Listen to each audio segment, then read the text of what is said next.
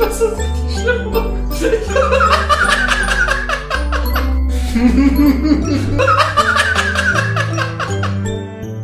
wow. Einen wunderschönen Tag und herzlich willkommen zur 55. Folge vom Counter Cockwise Podcast. David, bevor ich dich frage, wie es dir geht, äh, sage ich kurz, dass ich richtig fucking müde bin heute. Ich kann für nichts garantieren und du musst heute die, äh, die Quelle der Energie, das strahlende Licht am Ende des Tunnels hier sein. Ja, ich habe jetzt schon länger, mehrere Wochen kein Koffein mehr getrunken und äh, das ist, glaube ich, auch ganz gut so für unsere Energie hier. Ähm, ja, was weiß ich, äh, 55, äh, Schnapszahl und äh, Quersumme ist 10 und ich weiß nicht, was ich sonst zu 55 sagen soll. Äh, irgendwelche Verschwörungstheorien vielleicht? Nee, das ist ja mehr so, also das sind ja so die komischen Zahlen wie Nummer 23 oder weiß ich nicht, was sonst da. 9-11, 11-9, weiß ich nicht. Irgendwie sowas in die Richtung. 88. Äh, ist keine Verschwörungs-, also das ist was anderes, Daniel. Geht, Ach schlägt so. in eine ähnliche Kerbe, aber ist, ist mehr so, ähm, rechtsradikal. Ach so, schade. Dann hätte ich mir das vielleicht nicht auf den äh, Oberarm tätowieren lassen sollen. Ja, vielleicht. Und ähm, die, Tor, die Sto Torsteiner Jacke und die Lonster Jacke bringst du auch ganz schnell zurück, ne? Ja, kann man das noch umtauschen? Nein. Ah, so Nazi-Zalando, wo, dann- wo dann die Leute immer irgendwelche Sachen zurückschicken, weil ihnen aufgefallen ist, dass das äh, doch rechts ist und sie das vorher nicht wussten. Gott, ja, ähm, tatsächlich gab's äh, letztens bei mir in der Nähe eine Querdenker-Demo. Ähm, Geil. 15 Leute sind gekommen und 50 waren angemeldet oder so. Fand ich witzig. Okay. Ja, das ist immer so ein bisschen befriedigend, wie dann, ne, wenn sich irgendwelche rechten Demos ankündigen und dann da irgendwie, weiß ich nicht, 100 Leute auftauchen und bei der Gegendemo sind dann 10 bis 100 mal so viele Leute. Da äh, ist auch immer so ein bisschen die Schadenfreude groß. Aber 15 Querdenker sind immer noch zu viele, würde ich sagen. Ja, aber bezogen auf eine ganze Stadt ist das wiederum, also klar, aber ein bisschen ein paar Idioten hast du halt immer, ne? Ja, ja, stimmt. Und dafür für eine ganze Mittel- bis Großstadt ist es schon okay, wenn da nur 15, 15 Vollidioten äh, so so sehr anti sind, dass sie dafür auf die Straße gehen und die anderen einfach nur zu Hause äh, ihre ihre Missgunst ausdrücken, dann ist das glaube ich in Ordnung. Ja, ey, apropos, du hast keinen Kaffee getrunken oder kein Koffein zu dir genommen. Ich habe das nämlich getan und ich glaube, das war der Fehler, weil ich habe heute Nacht nicht so viel geschlafen und dann dachte ich vorhin, weil in meiner schon sehr weit vorgeschrittenen Kaffee Kaffeesucht, bisher war es ja immer Milchkaffee und heute dachte ich mir, gönnst du dir mal einen richtigen Filterkaffee, ne, so richtig volles Programm mit nur einem kleinen Schuss Milch und so weiter. Und ich muss sagen, der Kaffee kickt, der kickt anders als der Milchkaffee. Ähm, aber die, das Tal, in das man fällt nach dem Kaffeehai, ist auch deutlich tiefer als beim Milchkaffee. Ich kann nichts dazu sagen, ich hatte noch nie einen Kaffee-High. Also Kaffee macht mich immer müde und danach kriege ich Herzrasen. ja, das habe ich auch irgendwie in letzter Zeit richtig oft bei, weiß nicht, Twitter oder Instagram gelesen, dass Leute auch so schreiben, ja, eigentlich äh, das Einzige, was ich von Kaffee kriege, ist Herzrasen, Durchfall und irgendwie äh, meine, meine Panikattacken werden häufiger. Aber naja, ich mache mir jetzt mal eine zweite Kanne, ne? Ja, also keine Ahnung. Kaffee hat mir nie was gebracht, aber dafür ein Glas Cola und ich bin bei dir. Okay. Das ist Ja, total guck, ja, seltsam bei ist- mir. Ja, geht, da ist ja noch die, der Zucker mit drin, ne? Ja, ich trinke ja ohne Zucker. Cola? Ja. Ich, ich, Ach find, so. ich bin ja einer dieser komischen Menschen, der meint, dass der, äh, also ich glaube, ich habe das auch schon mal im Podcast erzählt, ich glaube vor 20 Folgen oder so, dass ich ja ein komischer Mensch bin, der schon als Kind lieber die Cola Light getrunken hat als die normale Coca-Cola und ich Coca-Cola so pur echt ekelhaft finde. Also, weil mir Mhm. dieser Zuckergeschmack echt auf den, also der, der löst bei mir Sachen aus, die nicht schön sind. Äh, und ich muss ja sagen, ich bin, ich bin eh so ein Aspartam-Kind, also, also mittlerweile nicht mehr so stark. Aspartam, das Aspartam-Kind hört sich ein bisschen an wie Kontergan-Kind. Ja, keine Ahnung, vielleicht hat sich meine Mutter da auch was komisches spritzen lassen während der Schwangerschaft, wer weiß das schon. oh mein Gott. Ja, boah, ich weiß nicht. Ich habe aber schon richtig lange, glaube ich, keine pure Cola mehr getrunken. Wenn, dann trinke ich nämlich auch Zero, ähm, die ich, die ich besser als äh, Light finde. Immer noch nicht geil, aber aber irgendwie erträglich. Ähm, aber ja, ich glaube, pure Cola wäre mir mittlerweile auch viel zu süß. Zero mag ich tatsächlich in den speziellen Varianten, wenn es also es gab ja jetzt zu Weihnachten die Zimt-Variante und so ekelhaft das klingt, die fand ich geil. Okay, ja, muss ich äh, nächstes Jahr mal zuschlagen. Gibt's auch Oder- Vanille und und Sherry oder so als Zimt? Ich- Äh, als äh, Zero? Als Zimt, ja. ich fülle mir Zimt in meinen Kirschsaft. Hm. ja, Und dann, noch klingt so ehrlich gesagt wie eine ganz gute Basis für für eine Art Glühwein. Und dann noch ein bisschen äh, Vanillinzucker dazu und dann kickt das richtig. Äh, Ja, nee, ne, aber ähm, rein. ich glaube tatsächlich ähm, hier Cherry Coke und äh, Vanilla Coke gibt's tatsächlich nur noch in den Zero-Varianten. Ich meine, das haben die Ach, so runterrationalisiert, da so viele Leute mittlerweile zu Zero-Produkten greifen, dass die normalen Varianten gar nicht mehr in den speziellen äh, Geschmacksvariationen vorhanden sind. Ach so, krass. Bist du denn so jemand, der generell zu Hause, also wie soll ich das sagen, hast du Getränke zu Hause oder trinkst du in der Regel Leitungswasser? Also, ähm, ich habe tatsächlich, also der Großteil meines äh, Konsums am Tag ist tatsächlich äh, Wasser. Also Leitungswasser, teilweise dann auch noch vielleicht eine Flasche Mineralwasser oder so. Ähm, aber was ich halt auch in letzter Zeit sehr gerne zu mir nehme, ist die Alpro Schoko Soja nicht Milch. Ich weiß nicht, darf man die Ja. Milch nennen? Sie heißt auf jeden Fall Drink. Ich glaube, sie haben sich ja einfach rechtlich abgesichert, falls ja, das irgendwann mal kippt, aber äh, auf jeden Fall der, der Soja-Schokodrink, der auch nur von denen tatsächlich gut schmeckt. Ich finde, jeder andere Soja-Schokodrink von irgendwelchen anderen Marken oder Nicht-Marken schmeckt halt immer so, als hättest du äh, Kakaobohnen in einen Pappkarton geschüttet und mit Wasser aufgegossen. Aber das würde ich jetzt nicht wirklich als ähm, so für den Flüssigkeitshaushalt zählen, oder? Das ist ja so dick, dass das irgendwie ja den Durst nicht stillt. Dick, also das ist immer noch zum Großteil Wasser, ne? Also das ja, ist jetzt ja gut, irgendwie eine Paprika ist auch zum Großteil Wasser, macht trotzdem den Durst nicht weg, ne? einige essen bestimmt auch Äpfel, anstatt ein Glas Wasser zu trinken. Ja, ich habe also weiß ich nicht, äh, also tatsächlich so Hafermilch und so ein Shit, der ist, der besteht doch auch aus, also das ist tatsächlich auch sehr flüssig, äh, Sojamilch. Ja, nein, ich. das ist mir klar, da ist ja auch nur, ähm, weiß ich nicht, also ich weiß es von der Mandelmilch, da ist ja auch zum Großteil Wasser und drei Prozent Mandelzeug drin oder so. Das stimmt, aber dieses, ich dachte, das wäre jetzt so dick wie so ein dicker Kakao.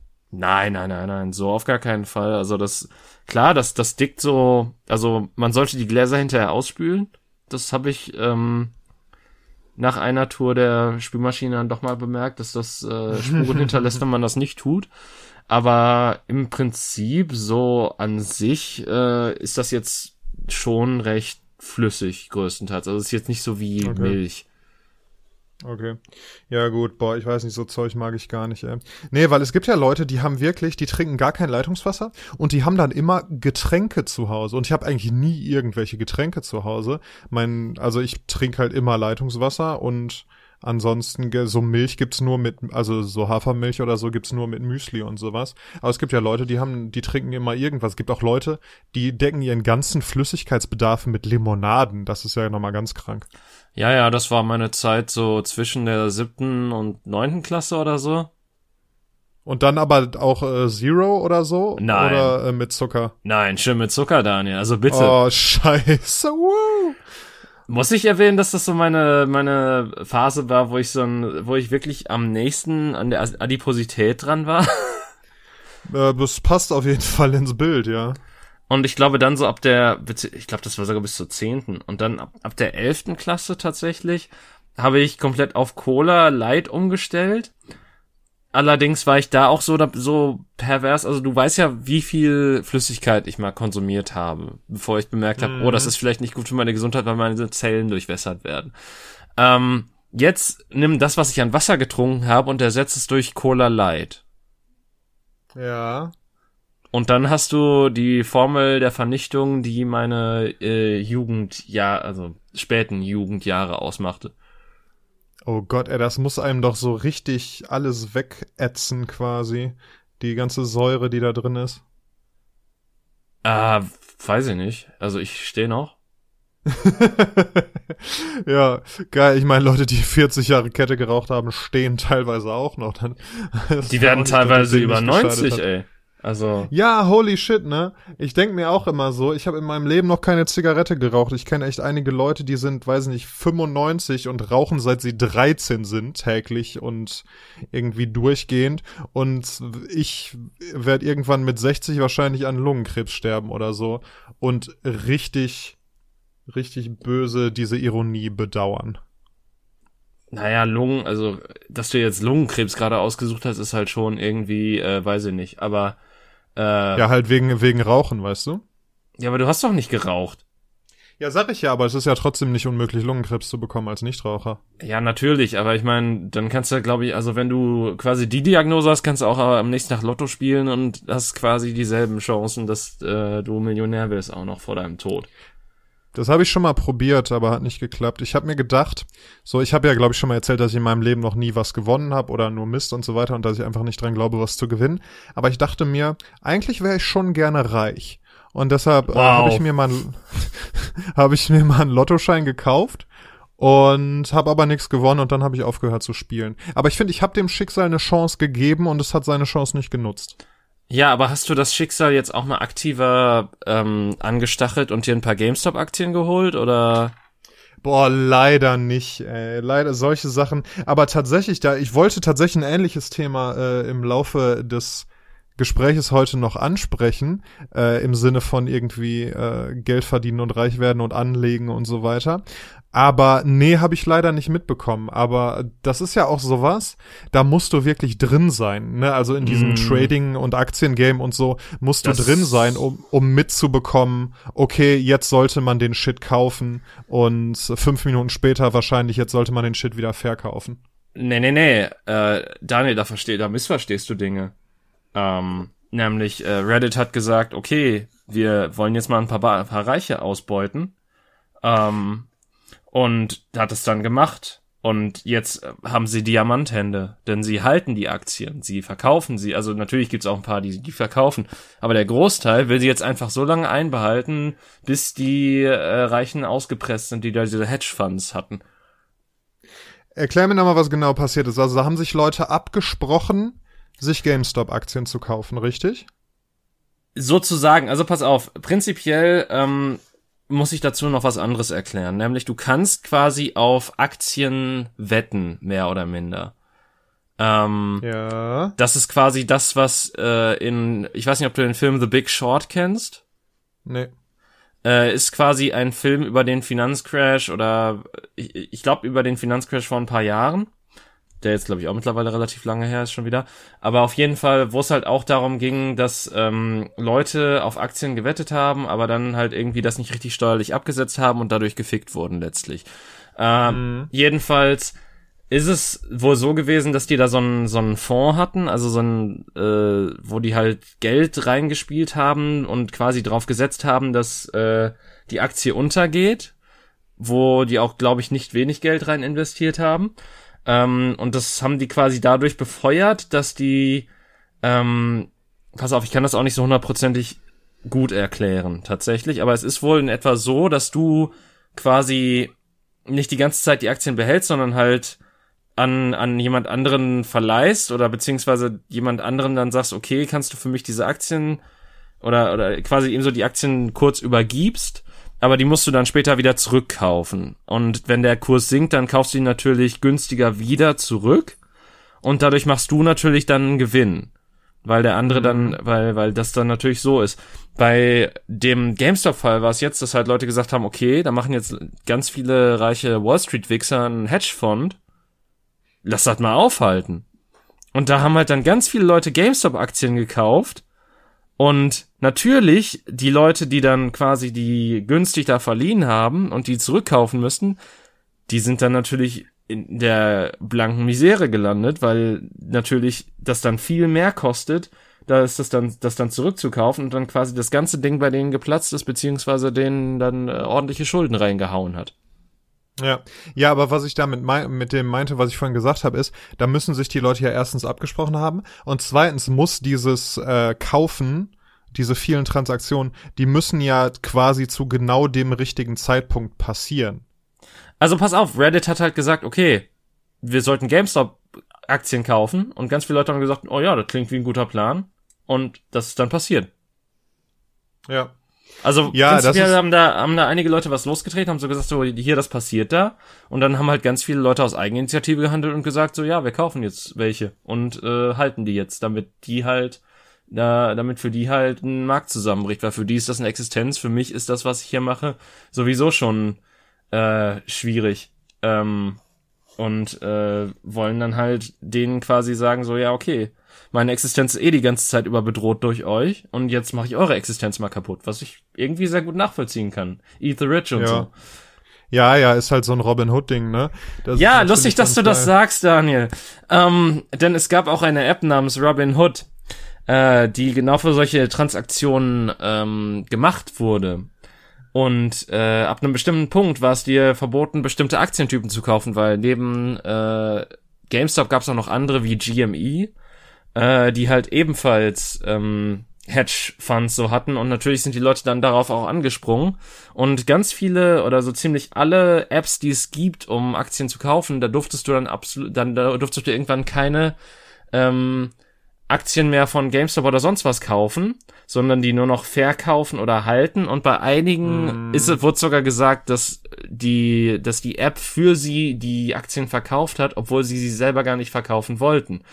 Ähm, Ja. Also und- haben die Leute, die da die die da die große Kohle in der Hand haben, dafür gesorgt, dass das nicht mehr funktioniert, was da passiert ist. Ähm, sozusagen, also äh, mit anderen, äh, und da gab es tatsächlich auch schon direkt eine riesige Klage am nächsten Tag wegen Marktmanipulation. Und deswegen Ja. wird denen jetzt alle, allen auf den Zahn gefühlt. Und ich finde das irgendwie, also ich bin sehr gespannt, wie das alles endet. Wahrscheinlich nicht in der Revolution, die wir uns alle wünschen und träu äh, träumen würden. Aber ähm, dennoch finde ich die gesamte Geschichte insgesamt sehr interessant und äh, zeigt dann doch noch mal so, wie der kleine Mann dann doch noch mal dem Großen auf den Fuß treten beziehungsweise nach oben in sein Maul kicken kann. Ähm, Ja. Auch wenn das natürlich im Endeffekt kleine Wellenausschläge sind und natürlich so ein Bezos nur daneben sitzt und denkt so, haha, sieh dir die kleinen Leute an. Ja, ähm, ja, aber äh, insgesamt eine sehr interessante Geschichte. Wie gesagt, ich bin sehr gespannt, wie das endet, äh, alles letztlich. Also Ja. der, der Kurs von GameStop ist, glaube ich, schon auch schon wieder ein bisschen gefallen, aber auf jeden Fall ist der, der war so hoch wie noch nie. Also ich glaube, der hat sich über die Jahre hin immer wieder so zwischen 10 Dollar und weniger gehalten oder war auch mal so ganz kurz auf 50 Dollar und jetzt ist halt pro Aktie, glaube ich, der Kurs auf 230 bis 300 hochgeschnellt in der Mm. Zeit, wo das passiert ist. Es wundert mich auch irgendwie, dass es GameStop ausgerechnet ist, weil für mich sind das immer Bist du noch irgendwelche. da, Daniel? Ja, ich bin noch da. Bist du auch noch da? Hallo? Hallo? Okay, du bist noch da, sehr gut. Hast du mich gerade nicht gehört oder was? Nee, ich habe dich gerade nicht gehört. Ähm, was hast du Okay, gesagt? du warst du warst auch gerade einen Moment lang abgehackt, aber dann äh, ging's wieder. Äh, ich wollte gerade sagen, ich fand's interessant, dass es äh, ausgerechnet GameStop war, weil für mich war GameStop immer einfach dieser kleine äh, unscheinbare Laden in der Fußgängerzone, wo ich in der Spielepyramide irgendwie alte PC-Spiele für drei Euro gefunden habe. Äh, Daniel, erstmal die Spielepyramide war bei meistens bei Saturn oder Mediamarkt. Ähm, oder Karstadt oder Kaufhof, die gab's überall, aber die gab's auch im GameStop. I, nee, die Spielepyramide, also zumindest niemals in den Läden in meiner Stadt. Also, Also es war zum, das war auch jetzt nicht eine Pyramide, das war einfach so eine Grabbelkiste, wo alte Spiele rumlagen. ja, okay, dann ist das was, weil es, es gibt ja die eingetragene Marke Spielepyramide, Daniel, das ist wichtig in Deutschland. Ehrlich? Okay.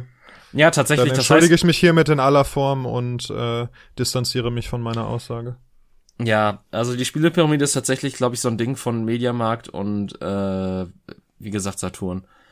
Lustigerweise auch, äh, witzig, dass du Galeria Kaufhof und Karstadt erwähnst, nicht nur, weil die jetzt auch mittlerweile auf dem ab- absteigenden Ast insgesamt sind, äh, sondern tatsächlich auch aufgrund dessen, dass die, glaube ich, schon seit knapp fünf bis zehn Jahren keine Multimedia-Artikel mehr anbieten in ihren Kaufhäusern. haben die einfach aufgegeben, weil äh, Mediamarkt und Saturn und so weiter zu stark wurden? Vielleicht auch der Online-Markt. Ich kann es dir nicht sagen, aber mm. auf jeden Hm. Fall wurden sie an dem Tag, wo ich gemerkt habe, okay, die verkaufen nur noch Klamotten und Spielsachen. Und was weiß ich, was da unten noch bei den, äh, keine Ahnung, es gibt ja auch so, so begrenzt Lebensmittel in Karstadt und Kaufhaus. Und Also Haushaltsgeräte sind auch immer im Keller. Ja, die waren, glaube ich, so bei mir sogar in der zweiten Etage. Aber ähm, Okay. trotz dessen, ähm, ja, äh, sie sind halt irgendwann ausgestiegen und da war der Laden einfach total uninteressant für mich. Ab dem Zeitpunkt. Ja, da kauft man ja auch wirklich keine Klamotten, oder?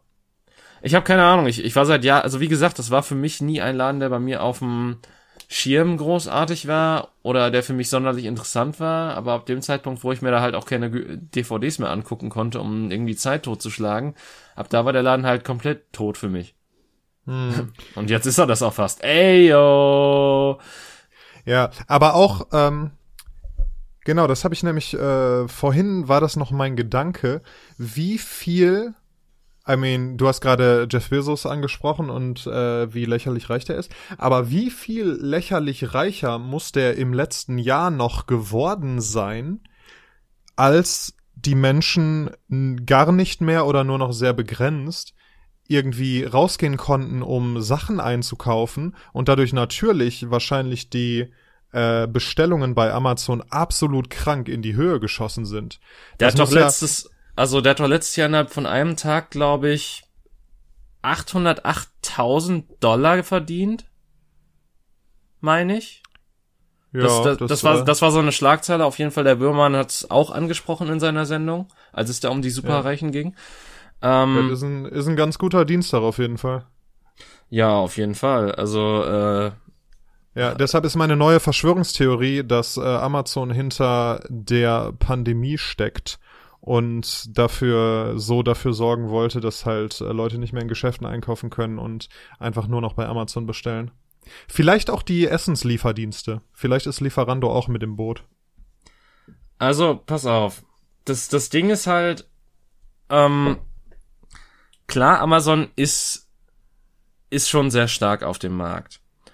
Ähm, aber man muss dazu auch sagen, dass all, also selbst die großen Ketten, weil ganz ehrlich, du kannst jetzt auch sagen, ähm, klar, Amazon ist noch mal ein, ist noch mal ein höheres Tier in der Skala, aber du kannst mir halt auch nicht sagen, so von wegen so, ich unterstütze, und ich unterstütze die guten deutschen Marken, deswegen gehe ich stattdessen zum Mediamarkt oder so, weil das ist auch, das ist, das ist auch kein kleiner Laden, das ist auch eine Kette, das ist auch ein Riesenkonzern, der dahinter steht, auch mit auch irgendeinem reichen Arschloch am Ende wahrscheinlich, das in irgendeinem anderen Land dafür Steuern hinterzieht, wenn nicht in Deutschland. Auf jeden Fall, auf jeden Ähm, Fall. Das ist alles einfach nur kranker Kapitalismus, der unser System und unsere Seelen zerstört. Da müssen wir gar nicht drüber reden. Ja, dementsprechend, also ähm, finde ich es immer schwierig, wenn Leute so sagen, ja, unterstützt den Handel, wenn ich mir so ich, ich weiß gar nicht, ob ich die Geschichte auch schon mal hier im Podcast erzählt habe. Aber ähm, ich ich finde es halt so krass, wenn Leute sagen, okay, kauft nicht bei Amazon, kauft lieber in dem Buchladen eurer Wahl. Aber der Buchladen eurer Wahl ist dann entweder ein Thalia oder die Meiersche. Die, by the way, by the way, beide dem gleichen Konzern angehören. Also ich glaube, Ja. Meiersche hat vor ein paar Jahren Thalia gekauft. So, Ähm, nee, ja, genau. Also ich, ich habe das erfahren, als ich Meiersche Gutscheine hatte und die online einlösen wollte und dann auf thalia.de verwiesen wurde. Das heißt, die müssen irgendwie zusammengehören, ja. Ja, ja, also Thalia wurde vor ein paar Jahren von Meiersche gekauft. Also, ähm, und da hat tatsächlich ähm, mein Vater vor, was weiß ich, schon 15 Jahren gegen gewettert, weil er meinte, die Meiersche haben, hat die ganzen kleinen Buchläden innerhalb der Stadt kaputt gemacht. Und ich, ich, Ja. ich, ich lache darüber, dass dann solche Leute rumheulen, dass Amazon denen alles kaputt macht. Wenn ich mir so denke, so, ihr habt dieselbe Scheiße betrieben und jetzt kriegt ihr es einmal zurück und fangt an mit, oh, unterstützt eure lokalen Läden. Ich meine, klar, natürlich hängt, also, das ist, das ist natürlich alles komplizierter als das, weil da ganz viele Arbeitsplätze dranhängen und wahrscheinlich auch ganz viele Existenzen deswegen. Aber, dass dann diese Läden so romantisiert und sonst was werden, das finde ich halt dann auch auf der anderen Seite sehr schwierig. Ja, natürlich. Also wenn die Läden, die romantisiert werden, wenn das Ketten und Großkonzerne wie die Meiersche oder so sind, dann auf jeden Fall. Aber es gibt ja also zumindest bei mir hier im Viertel gibt es noch einen echten kleinen ähm, privatfamiliengeführten Buchladen, der auch einfach super gemütlich und schön ist und wo ich wirklich echt gerne hingehe, gerade wenn es so darum geht, irgendwie ein Geschenk zu kaufen oder so und einfach ein bisschen stöbere und am Ende echt immer mit ein paar Büchern in der Tasche rausgehe und mich total freue, dass es das gibt. Also solche Sachen gibt's halt auch noch. Man muss jetzt nicht zu Meierschen gehen. Aber klar, wenn man zum, bei der Meierschen einkauft und sich dann über Amazon aufregt, dann hat man das irgendwie nicht so ganz verstanden. Ja, ähm, also tatsächlich gibt's, aber man muss dazu auch sagen so, ähm, natürlich, klar, Amazon ist ein Technikgigant. Da kannst du schwer gegen anstinken. Aber auf der anderen Seite habe ich auch das Gefühl, so einige Läden haben sich auch einfach zu sehr darauf ausgeruht zu sagen, ja, die Menschen werden immer in die Stadt gehen. Was, was soll ich an meiner mhm. Online-Präsenz arbeiten? Und komplett ähm, vernachlässigt haben, dass äh, das ein sehr großer Markt ist, den man auch abschöpfen sollte, wenn man halt ähm, wettbewerbsfähig bleiben möchte. Klar, natürlich, man hat, man hat als, als kleiner Laden nicht so die Existenz, nicht so die großen Ressourcen und sonstiges, um sowas aufzubauen. Aber, ähm, das, das, das ist ja auch genauso bei Lieferando, ey. Wie, wie, bei wie vielen Läden ich einfach auf der Webseite bestellen würde, wenn ich mhm. eine andere Zahlungsoption als Barzahlung hätte. Ja, vor allem, ne, gerade bei irgendwie Kontaktvermeidung und so weiter, dann irgendwie Bargeld austauschen mit dem Lieferanten ist halt irgendwie nicht so klug. Und es kostet die ja nichts, sich ein PayPal oder was ähnliches einzurichten. Äh, tatsächlich schon. Aber das What? wird sich ja ganz schnell rentieren. Ja, natürlich, wenn du, wenn du, äh, wenn du das für ein Gewerbe brauchst, dann, also du kannst bei PayPal natürlich äh, Geld kostenlos austauschen, wenn du ähm, wenn du das an Freunde oder Verwandte schickst, aber wenn du das kommerziell machst, dann hast du tatsächlich auch kleine Abgaben an PayPal. Okay. Aber ich, aber ich meine, das kann aber man ich ja kann mir vorstellen, dass das, dass das äh, jetzt nicht, weil du gibst ja an Lieferando auch was ab. Lieferando ja, kostet ja auch, äh, kostet die ähm, die Restaurants ja auch Geld. Natürlich, das kostet die auch was und auf der anderen Seite, der anderen Seite musst du halt auch bedenken, dass du auch bei der Sparkasse oder wo auch immer du mit deinem äh, Unternehmen bist, deinem ja. kleinen Unternehmen, das kostet Konto, da hast du ja auch Kontoführungsgebühren, da hast du ja auch diverse Sachen, die dich was kosten.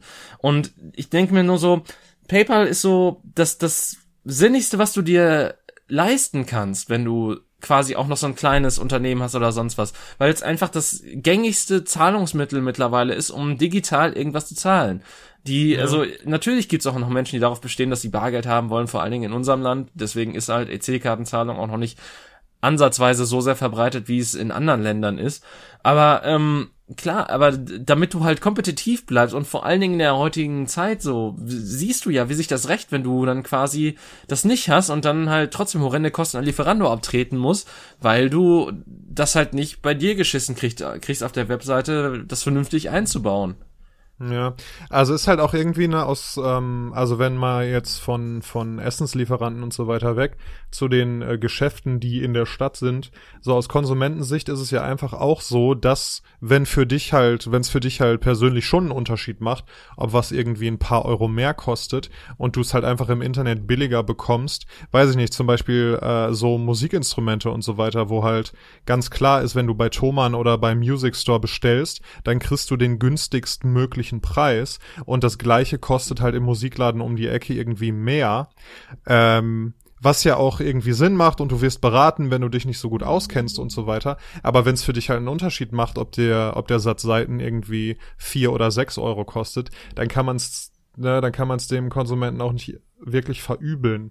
Andererseits finde ich es interessant, wie ähm, in so, wir beide sind ja, ähm, sind ja offiziell Nerds und gehen schon mal in in Spieleläden und Comicbuchläden und so weiter. Und gerade so in der in der äh, Spieleszene kriege ich auf jeden Fall mit, dass da viele Leute durchaus bereit sind, in ihren lokalen Spieleladen zu gehen und da ein bisschen mehr Geld als im Internet zu lassen und den Laden zu supporten, weil die ja dann auch immer noch Mehrwert bieten. Zum Beispiel äh, wirst du gut beraten, du lernst da Leute kennen, die ähm, bieten Events an, die haben eine Spielfläche und so weiter. Das heißt, die haben dann irgendwie ähm, sich darauf eingestellt und sich was überlegt, wie die halt einen Mehrwert bieten, der die Leute davon abhält, online zu kaufen und dazu bringt, in ihren Laden zu kommen. Okay, ähm, pass auf, Daniel. Äh, ganz davon abgesehen, dass ich lange keinen Spiele, also keinen dedizierten Spieleladen mehr gesehen habe, außer GameStop.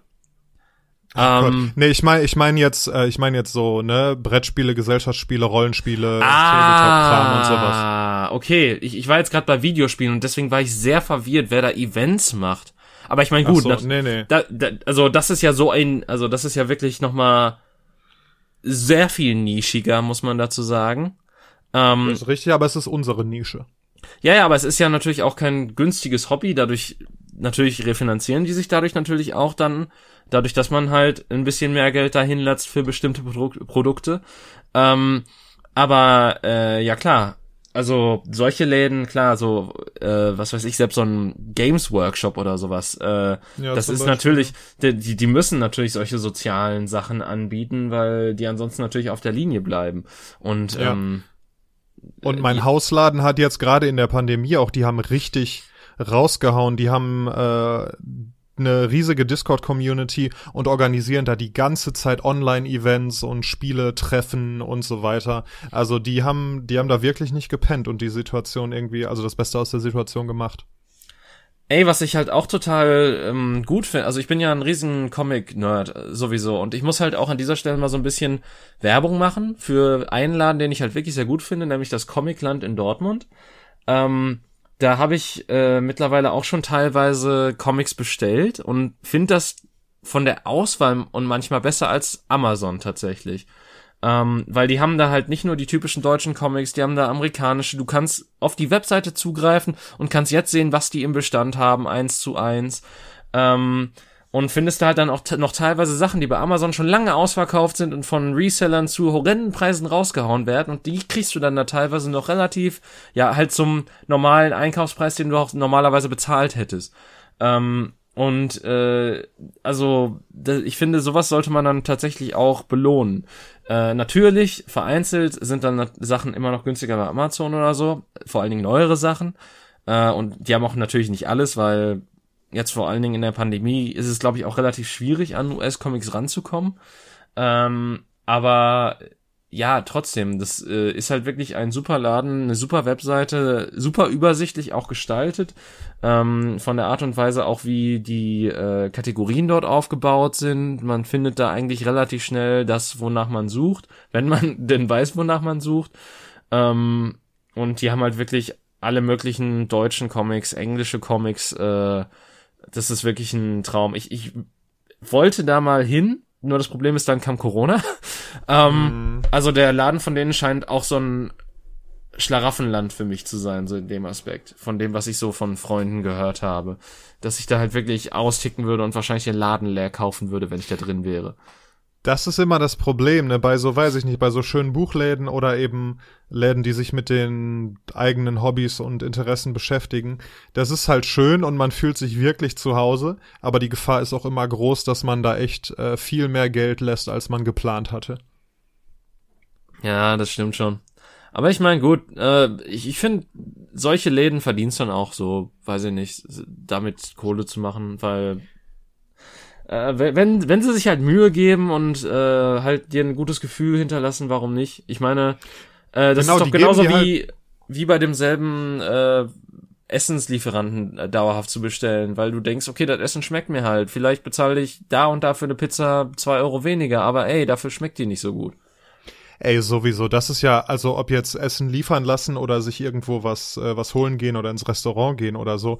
Ich find's immer so schwierig, äh, etwas Neues auszuprobieren. Also gerade bei so Sachen, weiß ich nicht, es gibt zehn Pizzerien so und eine kennst du schon und du weißt, dass die Pizza da gut ist und dann zu einer anderen zu gehen und das zum ersten Mal auszuprobieren, weil man weiß einfach nicht, vielleicht ist die ja schlecht. Das kann man ja wirklich den Leuten, äh, dem Laden nicht ansehen oder so. Vielleicht kennt man Erfahrungsberichte, aber das ist immer, das ist wie eine neue Beziehung eingehen, sich eine neue Pizzeria suchen oder irgendwie ein neues Restaurant ich meine, ich experimentiere gerne mal rum, vor allen Dingen, weil ich halt das Gefühl habe, noch nicht so die perfekte Pizzeria gefunden zu haben.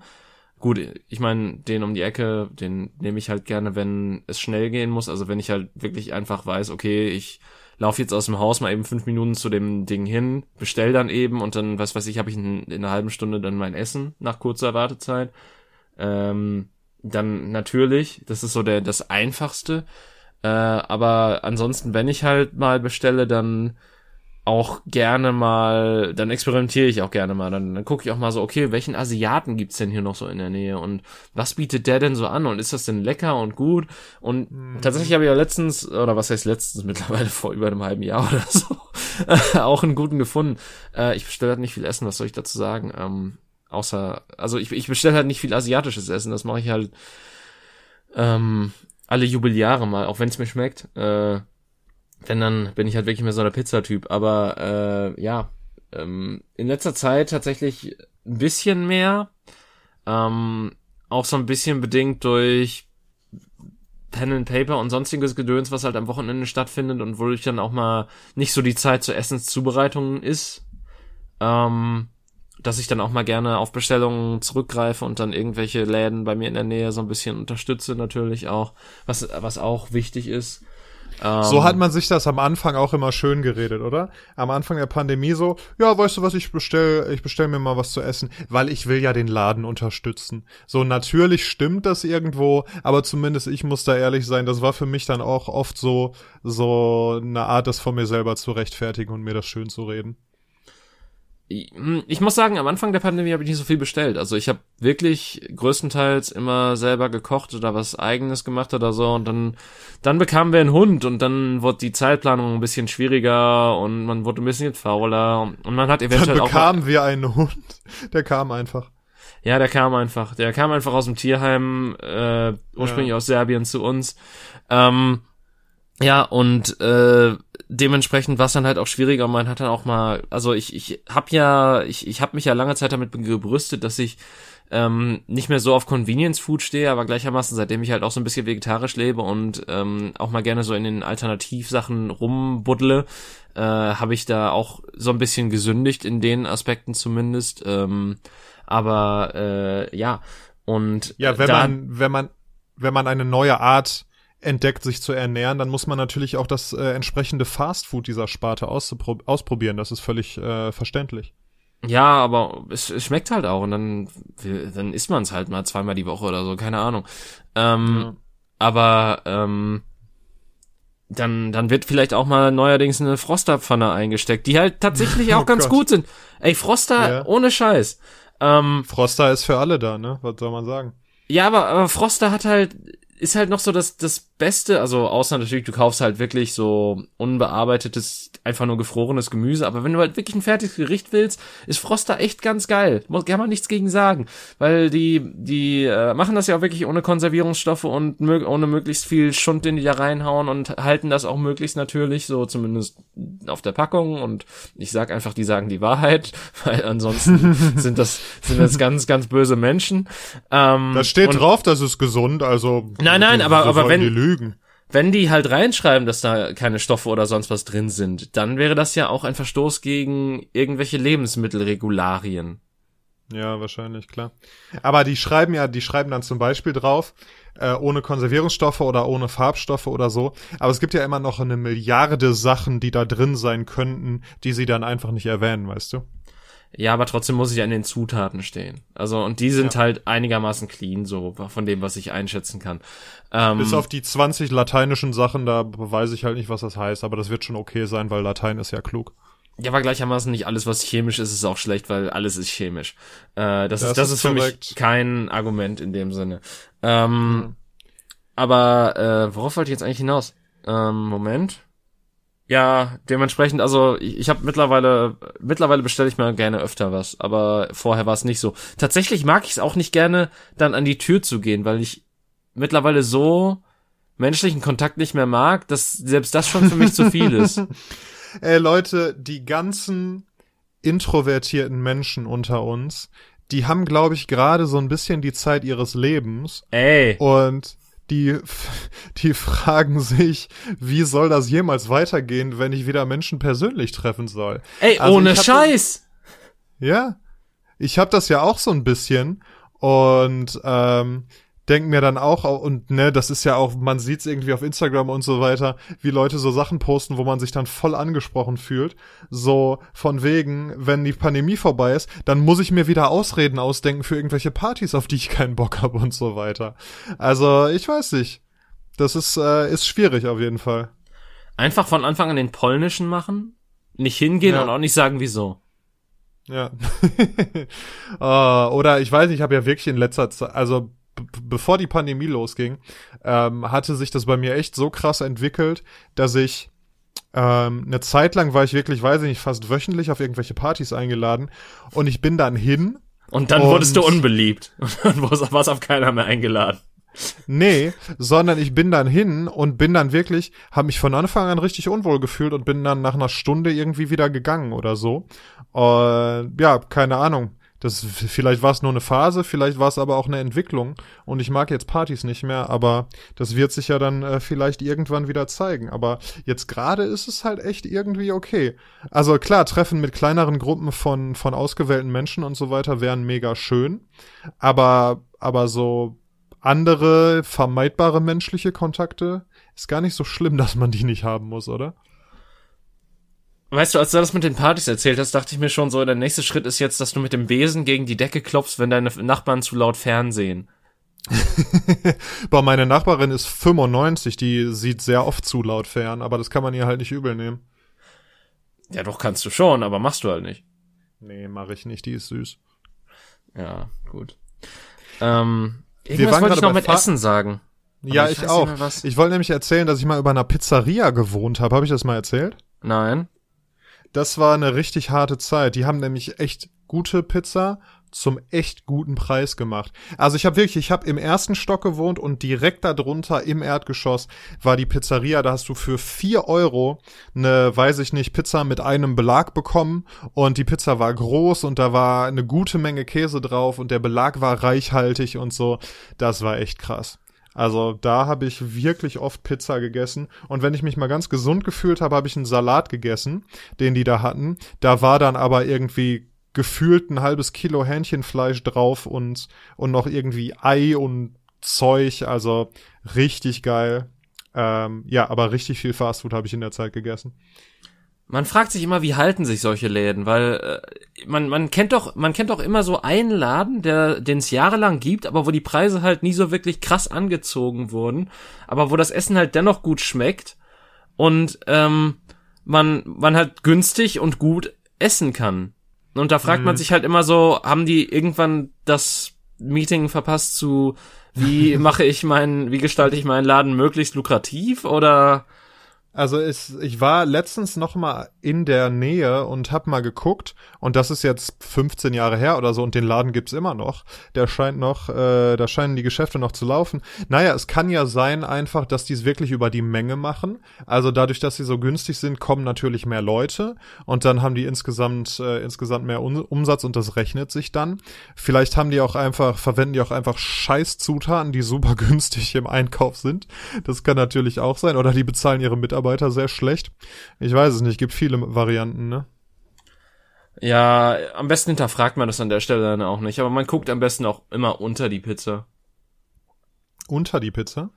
Ja, es, es gab da mal so ein schönes ähm, Bild auf Twitter, war es, glaube ich, was ich gesehen habe, wo dann einfach so ein Tausendfüßler eingearbeitet war in den Teig und der so eingebrannt war. Bäh. Seitdem guckt ein Kumpel von mir immer unter die Pizza, bevor sie ist. oh Gott. Ja gut, aber der könnte ja auch einfach mitten im Teig sein, so dass man den nicht mehr sieht, ne?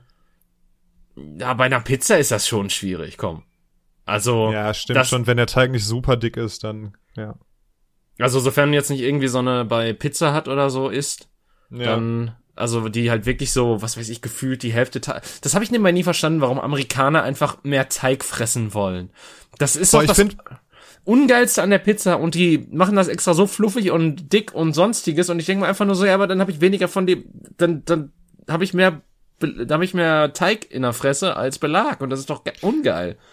Boah, ich weiß noch, dass ich, als ich irgendwie noch äh, im Elternhause gewohnt habe, da war öfters irgendwie äh, Tiefkühlpizza auch im Kühlschrank, die ich dann äh, im Eisfach, die ich dann gegessen habe. Und da war auch schon mal so eine, Amer so eine American Style Pizza dabei, so eine mit dicken Boden. Und die war immer scheiße, aber Pizza hat, habe ich dann irgendwann entdeckt und die Pizza finde ich super geil, weil die einfach so fettig ist und der Boden ist so fluffig und so. Also das finde ich schon gut, wenn das gut gemacht ist, finde ich das nice.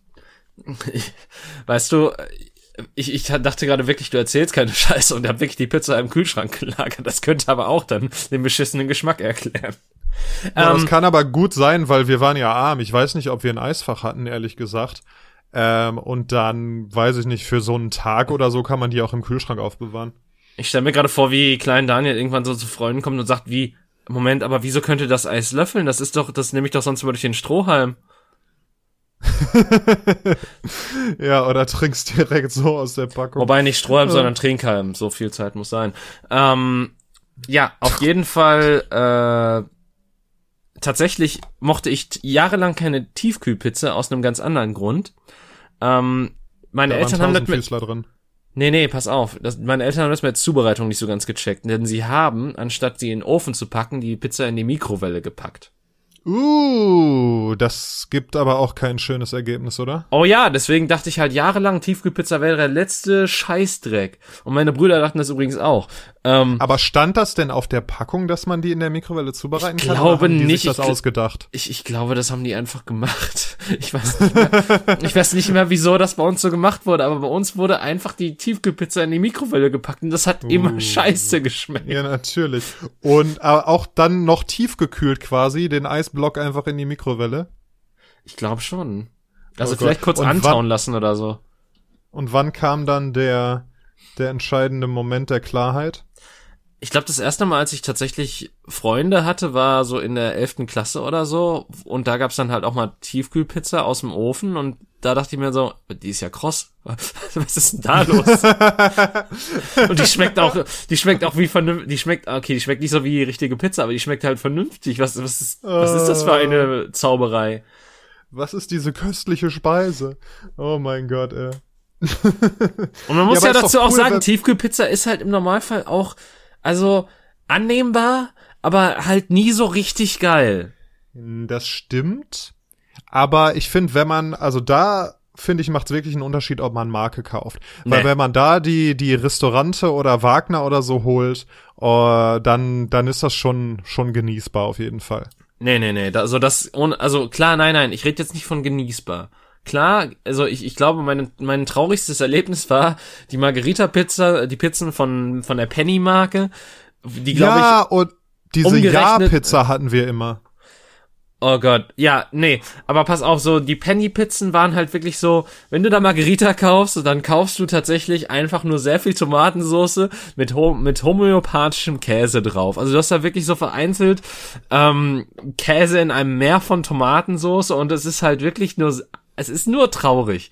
Ähm, und das dann auch noch in der Mikrowelle. Ja, nee, das nicht in der Mikrowelle. Das war dann halt schon zu dem Zeitpunkt, als ich halt, so. ähm, ja, als ich arm war, aber als, als ich zumindest einen Ofen hatte. Ähm, äh, nee, aber äh, das, ja, äh, aber ich muss sagen, also nee, äh, es hat nichts mit dem Preis zu tun. Also tatsächlich auch eine Restaurante hat, hatte für mich nie den Kick so von einer richtigen Pizza. Also das, das, das war für mich nie die, was weiß ich, wie, wie viel mehr zahlt man da? Zwei Euro, 1,50 oder so? Das ja, war so 2,50 kostet die schon. Ja, nein, nein, aber ich rede jetzt von im Vergleich zu der, der Billo-Marke so. des, des Ladens. Also ich meine, gegen Penny, klar, gewinnt das deutlich, aber ich finde zum Beispiel ähm, die Eigenmarke von äh, Lidl jetzt nicht so verkehrt vom, vom, also das ist tatsächlich auch noch so ein, so ein leichter fruchtiger Tomatengeschmack, wenn man so die Soße auf der Pizza hat. Ähm, und auch vom, vom Käse her ist das einigermaßen gut abgedeckt. Ähm, gut, äh, aus welchen traurigen Umständen die Salami da drauf kam, als ich noch Fleisch gegessen habe. Darüber wollen wir jetzt nicht nachdenken, aber das ist bei Restaurante wahrscheinlich auch nicht besser, die verlangen Natürlich. nur mehr Geld dafür. Ähm, Natürlich, das ist ja genauso wie, ob du jetzt äh, H&M oder äh, Supermarke oder super billig bei Kick kaufst, das sind die gleichen Kinderhände, die die Klamotten genäht haben, ne? Ja, klar. Also überall hängt Blut dran. Und nur für, ja. für das eine Blut bezahlst du mehr als für das andere. Vielleicht waren das ja. kostbarere Kinderhände, was weiß ich.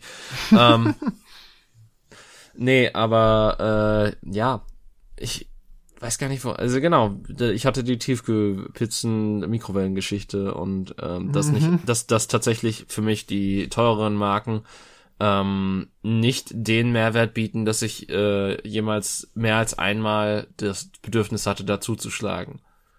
Lidl und oder Aldi haben sogar eine äh, vegane Tiefkühlpizza, aber ich freu kann mich mit diesem Käseersatz einfach nicht anfreunden, deshalb lasse ich das. Ich bin sehr, also ich bin sehr gespannt darauf, weil nächste Woche hat Lidl im Angebot so einen, so einen Streukäse als äh, Ersatzprodukt so. Und ich bin sehr, geschmack, äh, sehr gespannt, wie das schmeckt, weil bisher, also ich, ich hatte mal so Mandelkäse, ich glaube von, oh, wie heißt das nochmal? Ich, das hatte irgendein V am Ende oder so, Pro V, ich, ich weiß nicht mehr genau, wie, wie es hieß. Simply V, Vegans. Ah ja, Simply V, Simply V, genau. Ähm, da habe ich, da hab ich mal den Scheiben Lichtkäse von probiert. Also die Genießerscheiben heißen ja tatsächlich. Finde ja. ich witzig, dass sie so heißen. Äh, ich habe es nicht überbacken probiert. Vielleicht hätte das einen Mehrwert gegeben. Aber zumindest so schmeckten die halt so ein bisschen und, und rochen auch so ein bisschen so wie Fuß. Ja, also es gibt halt zwei Varianten, die ich bisher kennengelernt habe von diesem Käse. Ähm, also wenn es darum geht, damit irgendwas zu überbacken, zum Beispiel Pizza. Entweder es schmilzt halt überhaupt nicht oder es schmilzt und wird so schleimig. Das ist, wenn du zum Beispiel bei Domino's die äh, eine Pizza bestellst und dann den die vegane Variante wählst, veganen Reibeschmelz, ähm, dann hast du so schleimige Klümpchen auf der auf der Pizza verteilt und das ist halt auch äußerst unsexy. Echt? Ich habe so gehört, dass Domino's somit die besten veganen Pizzen macht. Oh, ja, weil sie also vielleicht ist es auch nur Geschmackssache, aber für mich ist es nix. Also und ich meine, ich habe bisher noch nicht mich gewagt dazu, bei Telepizza eine vegane Pizza zu bestellen. Da hatte ich bisher nur die veganen Pizzabrötchen und die waren auch zumindest annehmbar. Gut, gleichermaßen. Pizza ist das so ein lokales Ding, habe ich noch nie gehört. Äh, nee, das ist tatsächlich auch eine, eine Kette. Ähm, okay. Und ich, ich muss ja sagen, das ist so so eine Pizzakette, wo ich sage, ja okay, ähm, das das hat so das hat so ein paar nette Ideen, da da lasse ich gerne auch mal ein paar Euros, weil mm. die haben tatsächlich und jetzt halte ich fest, Daniel. Die haben mhm. quadratische Pizzen. ja, das gibt's bei jeder Pizzeria, das nennt sich Blech. Ja, ähm, nein, aber halt in normalen Mengen, so, wo du, äh, also so, so ja, in einer ja. ganz, äh, quasi ein bisschen größer als eine normale Pizza, aber dann halt so quadratisch. Und zu einem okay, Preis, der halt richtig gut ist wo du dann halt quasi tatsächlich mehr Pizzafläche als Rand kriegst, als bei an, anderen Varianten. Zumindest haben das mal Kumpels von mir ausgerechnet, die da bestellt haben. Gibt's da einen Vorteil, außer dass der Autist in dir befriedigt ist? Ähm, ich, ich möchte einfach mehr Belag für die Pizza haben. Ist, da, ist dann weniger Rand? Ist, da, ist ja. das mathematisch ein Ding? Okay. Ich, ich glaube, also sie haben es meinen, sie, sie meinten, sie haben es ausgerechnet. Und für mich, für mich ergibt das auch Sinn, dass ein Quadrat mehr, dass ein Quadrat mehr Fläche als Rand hat. Ja, stimmt, eigentlich hast du recht, ne? Ja, also ich bin zwar auch äh, mathematisch relativ unfähig, aber das hört sich plausibel an kann der größte Mumpitz sein. Wir sind nicht ein Podcast, der auf Fakten basiert. Aber wenn da draußen jemand Bock hat, das auszurechnen, irgendwas mit Pi auf jeden Fall, dann sagt uns gerne mal Bescheid. Boah, ähm, was war noch mal Radius? Irgendwas Pi Quadrat oder so, ne? 2 Pi R oder so, ja. 2 Pi R ist der. Oder nee, ist der, was? ist die Fläche. Ah, Fläche, oder? genau. Gar 2 Pi, 2 Pi R ist die Fläche von einem Kreis. Ja, und ich glaube, der Radius war die Hälfte des Durchmessers oder irgendwie so ein Shit und Arbeit ist Kraft Ja, das so, ja, ja, das ist, das ist klar. genau, und E ist, glaube ich, MC Quadrat, habe ich mir sagen lassen. Und Leistung ist Kraft, äh, nee, Leistung ist Arbeit durch Zeit, meine ich. Leistung ist, was immer Vaterstaat sagt, was es ist. Ja, ähm, ja. Ich, David, ich wollte dich noch was fragen. Wir äh, okay. äh, haben jetzt schon wieder fast eine Stunde gelabert. Ähm, und zwar, ich habe gerade das extreme Gefühl, und das äh, setzt mir tatsächlich psychisch auch so ein bisschen zu, glaube ich, dass jeder Tag gleich abläuft. Deshalb wollte ich mal mit dir über unseren Corona-Tagesablauf sprechen. Wie ist ein typischer Corona-Tag bei dir? Reden wir von Arbeitstagen oder nicht Arbeitstagen? Ja, ja, ja gerne einen äh, Wochentag. Okay. Ähm, ich stehe auf, ich gehe mit dem Hund raus, ich äh, frühstücke, ich äh, arbeite, ich gehe mit dem Hund raus, ich esse und gebe dem Hund zwischenzeitlich was zu essen. Ich gehe wieder mit dem Hund raus. ähm, und danach gehe ich mich duschen und leg mich ins Bett. okay, krass. Ähm, ist der Hund schon stubenrein oder ist das gerade noch die Phase, wo du ihn dazu erziehst? Daniel, also ohne Scheiß, wenn ich, also ein halbes Jahr und du kriegst deinen Hund nicht stubenrein, dann machst du irgendwas gehörig falsch oder der Hund hat gehörige Probleme. Okay, ich habe ich hab erstens keine Ahnung und zweitens, dass es schon ein halbes Jahr ist, war mir nicht klar. Okay. Ja, also das, ähm, ja, Zeit. War der denn stubenrein, als ihr den bekommen habt? Nein, also beziehungsweise jein. Das, das Ding ist halt, äh, er, ich glaube, er wollte nicht in die Bude machen, aber er hatte zu viel Angst draußen zu machen. Mm, okay. Ja. Also er musste erst lernen, sich zu lösen und dann hat er ein, zwei Mal halt ordentlich reingemacht, aber dann, dann mit der Zeit hat er dann auch Vertrauen gefasst und quasi innerhalb von einer Woche war das dann eigentlich auch schon kein Thema mehr, bis auf Unfälle, sage ich mal, die dann aber auch so mehr darauf basierten, dass man dann irgendwie eine zu lange Zeitspanne nicht mit ihm draußen war und er dann erstmal nicht mehr einhalten konnte und sowas. Und mm. im Sommer trinkt man, trinkt der Hund dann natürlich auch mehr und dann passiert sowas auch mal eher. Hm. Aber ist nicht wie bei so einem Welpen, dem man das dann von null beibringen musste. Ähm, das, die Angst hatten wir zuerst, aber dann äh, kam es doch deutlich besser. Okay. Aber das, was du gerade beschrieben hast, also war das jetzt ein bisschen äh, satirisch überspitzt, weil da habe ich jetzt keine keine Freizeit und so weiter, keine Phasen des, weiß ich nicht, mal Zockens oder oder irgendwie sowas Fernsehens oder so drin gehört. Naja, zwischenzeitlich mal vielleicht zwischendrin oder so, aber das ist halt teilweise ist es halt wirklich eng getaktet, habe ich so also beziehungsweise dann dann macht man was zwischendrin, aber macht auch nicht wirklich was, was sowas ist, was man sich vorgenommen hat und dann ist die Zeit schon wieder rum und dann denkt man sich, warum ist es schon wieder Abend und ich hasse alles. Krass, weil bei mir ist es nämlich gerade irgendwie so ein bisschen das Gegenteil.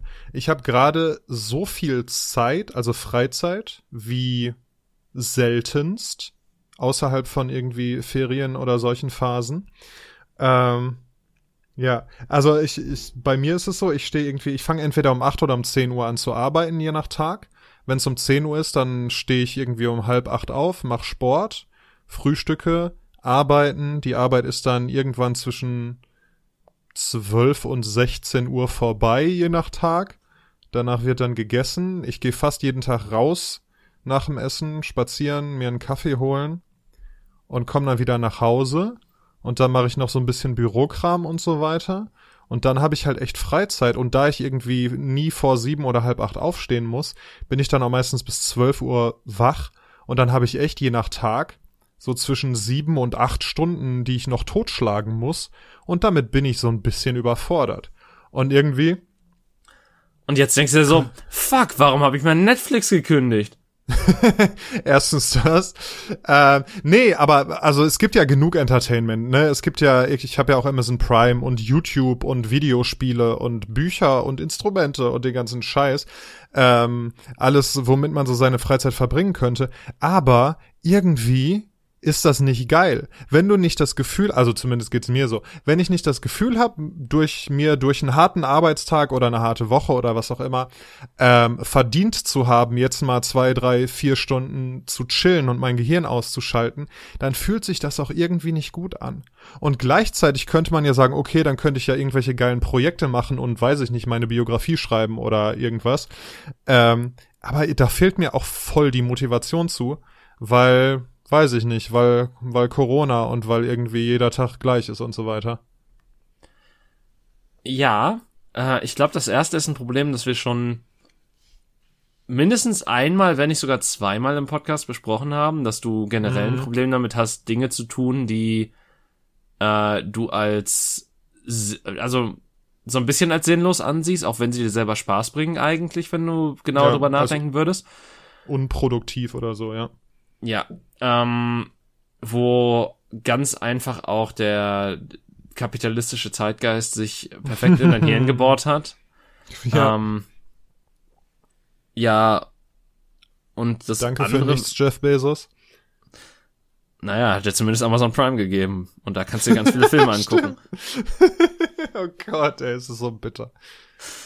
Ja. Ähm, ja, und auf der anderen Seite, ja, kann ich halt auch diese, diese Nicht-Motivation so ein bisschen verstehen, weil man läuft halt auch so ein bisschen auf der Stelle und äh, so langsam fängt das auch an zu schlauchen und so. Und mhm. ähm, was machst du denn den ganzen Tag? Liegst du einfach nur auf dem Bett und denkst dir so, ich bin der schlimmste Mensch der Welt, weil ich nicht genug, gearbeitet habe? Oder äh, zählst äh, du die Falten an der Decke oder versuchst du produktiv zu sein, indem du besonders ausgiebig kochst oder irgendwelche Hausarbeiten tust oder Boah, also ähm, es sind dann schon irgendwie was es passiert schon, dass ich dann so zwei bis vier Stunden vorm vorm Fernseher liege oder oder vor Twitch oder vor einem Videospiel oder so und mich damit beschäftige und mich dabei aber die ganze Zeit ganz komisch fühle und das halt nicht. So Sachen können ja total schön sein und dir Entspannung bringen und Spaß und weiß ich nicht, aber dass es dann in dem Moment total unbefriedigend ist. Mh, mm, ich meine, manchmal kann ich mich dann auch durchringen, noch mal noch irgendwie Sport zu machen oder Musik zu machen oder oder irgendwie in einem Buch zu lesen. Ich gehe dann auch oft abends noch mal spazieren, so irgendwie zwischen zwischen sieben und neun Uhr gehe ich dann noch mal eine Runde um den Block, um noch mal frische Luft und Bewegung zu haben und so. Ja, aber so läuft das dann ab. Also gestern lag ich dann auch irgendwie bis zwölf Uhr quasi wach und hab ferngesehen und hab bin dann irgendwie schlafen gegangen und hab, hab mich total komisch gefühlt und ganz komisch geschlafen. Ja, ich glaube. Und dann habe ich mir gedacht, okay, äh, ich bin ja ein äh, lösungsorientierter Mensch und so weiter. Und äh, glaube ich, ein ganz gut reflektierter Mensch, habe ich mir gedacht, okay, was kann ich machen, um äh, diese Situation irgendwie ein bisschen zu bessern? Ich brauche Dinge, auf die ich mich freuen kann. So, ich muss mir Dinge vornehmen, die, sagen wir mal zum Beispiel, äh, Sachen für den Sommer, der irgendwie ja demnächst kommt, also in einem halben Jahr, ähm, die, selbst wenn dann noch Restriktionen gelten, die selbst dann noch machbar sind, so.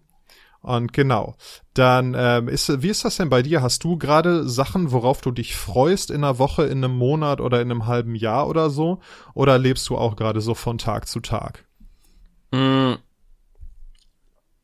Also, klar, es, es gibt da so die, die kleinen Aktivitäten, die immer mal wieder, also kleine, aber hat so die mehrstündigen Aktivitäten, die es am Wochenende dann mal so gibt über Discord, aber ja, ansonsten ist es halt wirklich so, ähm, ja, ich meine, das, das sieht man ja allein schon daran, dass ich mir keinen Scheiß mehr kaufe, weil ich mir denke, ich besitze zu viel Scheiß. Mhm. Äh, und ähm, quasi mit dem nicht mehr hinterherkomme, was ich mir gekauft habe. Und dann komme ich halt trotzdem nicht zu dem, was ich noch hier quasi auf der Agenda habe.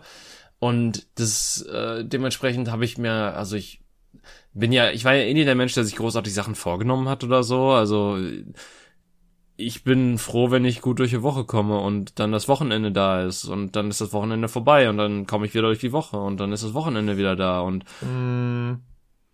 Und es gibt ja, und ich glaube, so geht's gerade voll vielen Menschen, ne? Und es gibt ja dann auch echt nicht, weil einfach man nicht weiß, wie es in einem Monat oder in einem halben Jahr oder so weitergeht, gibt's dann auch wirklich nicht diese Dinge, wo man sagt, so ich zieh das jetzt durch und dafür habe ich dann im Sommer Urlaub oder dafür mache ich dann irgendwie was Cooles äh, am Wochenende und treffe mich dann mit den Leuten und wir unternehmen was oder so.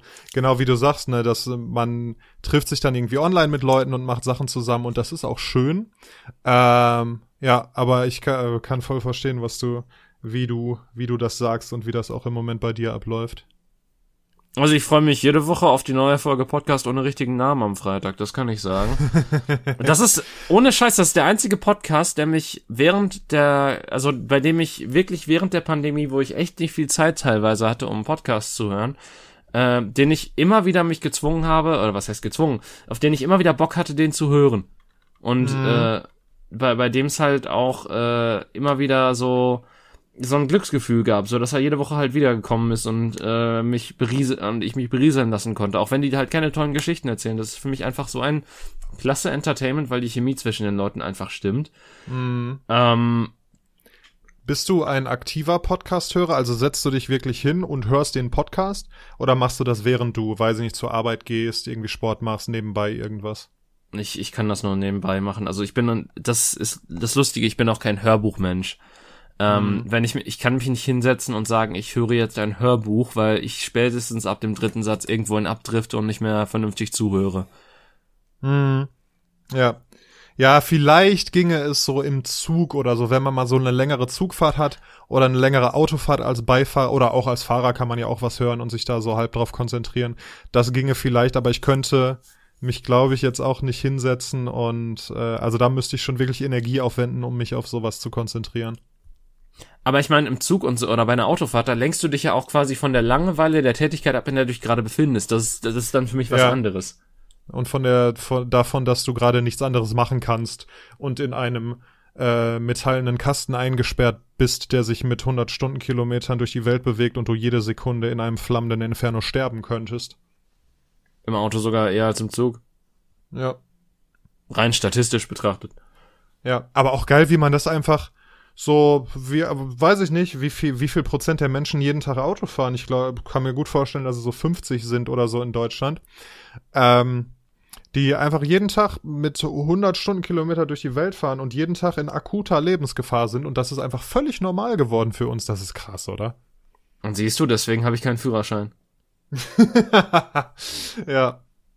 Das ist äh, wahrscheinlich sehr vernünftig.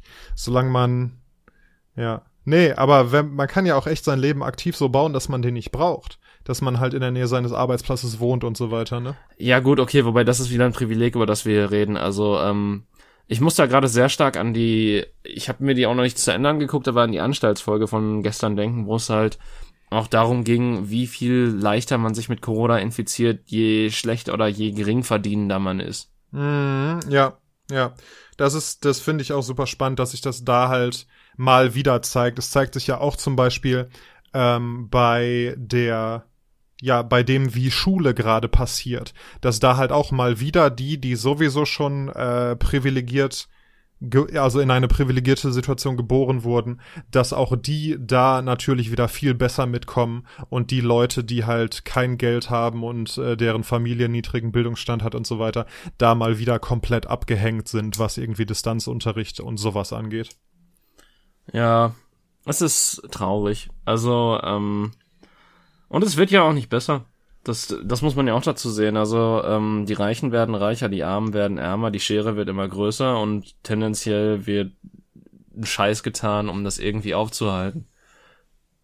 Ja, das ist, äh, mal, boah, wir sind sehr kapitalismuskritisch unterwegs. Ey, wie Zeit. kannst du das auch nicht sein? Ohne Scheiß. Ja. Wie, ein Prozent hat einen Großteil des Vermögens der Welt und gibt einen Scheißdreck davon ab. Und der Rest kaut sich dir irgendwie was zusammen, während einfach jahrelang die Preise gestiegen sind, sind die Löhne minimal angestiegen. Du hast äh, Personal, was halt total überarbeitet ist, weil in Betrieben einfach zu wenige und vor allen Dingen natürlich in äh, Krankenhäusern und Pflegeheimen äh, die Mitarbeiter fehlen, weil natürlich sind es auch finanzorientierte Unternehmen, die sagen, ja nein, wir müssen Profit am Ende des Tages machen. Und diese Profitgier wird uns nochmal ganz tief in den Abgrund reißen oder in eine segregierte Gesellschaft, wo die ganz Reichen in irgendwelchen abgelebten Vierten, Vierteln wohnen, wohnen, während der Rest von uns irgendwie in Mad Max-Style die Straßen unsicher macht. Ja, ich glaube, das heißt Südafrika, Ähm, dieser Ort. du, du meinst Klein Weil er- Holland. Richtig, weil äh, mal Spaß beiseite, das gibt's ja schon. Also ne, Südafrika zum Beispiel, wo halt natürlich auch nach ähm, Ethnie segregiert ist, aber das äh, hat natürlich auch ganz, ganz hängt natürlich auch ganz krass mit dem Wohlhaben, mit dem Wohlhabentum, mit dem äh, Reichtum oder der Armut äh, zusammen und andere Orte dieser Welt, wo es ja genauso ist, ne, wo die wo die Reichen in irgendwelchen gated Communities leben und äh, im Rest des Landes oder der Stadt halt krasse krasses Verbrechen herrscht und so weiter. Ja. Ja, Wir ja. haben, David, wir haben die großen Probleme der Welt angesprochen. Wollen wir als weiße Cis-Männer noch gerade kurz erklären ähm, und bestimmen, was im äh, zum Thema Rassismus, was man da sagen Oh, Junge, darf oder Alter, nicht? Du, du willst wirklich ich auch noch das glaube- ansprechen. Ich glaube, wir sind da qualifiziert für. Wir sind männlich, wir sind weiß, wir, ja, ich glaube, das reicht schon.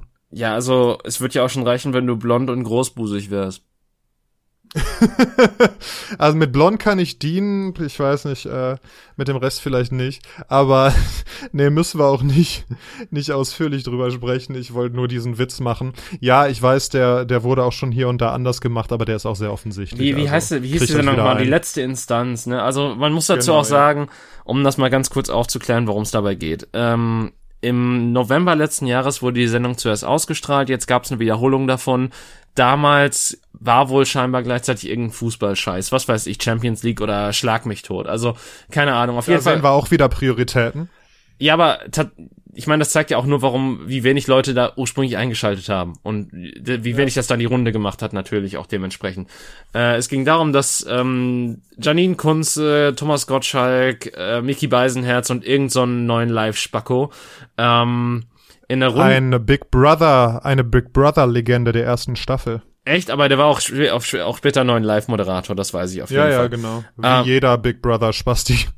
Ähm, auf jeden Fall ging es äh, darum, äh, um die, äh, ja, Paprikasauce ungarischer Art, die äh, ja. zuletzt umbenannt wurde und ähm, ob das denn nötig gewesen wäre. Also die Sendung Letzte Instanz lädt quasi Promis ein, um über irgendwelche Themen zu reden, die auch ein bisschen anecken sollen, so wie ich das verstehe, und wo dann die letzte Instanz, also die Gäste am Ende des Gesprächs darüber entscheiden, ob es denn wirklich so sein sollte.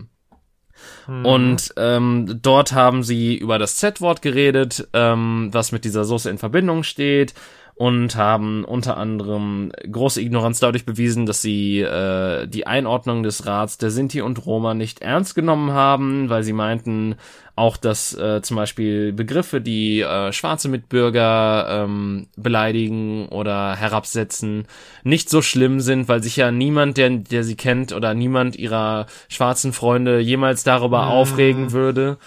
Ähm, genau, es ging auch um das N-Wort in Bezug auf den äh, Schokokuss. Nein, ne? auf das M-Wort, nicht das N-Wort.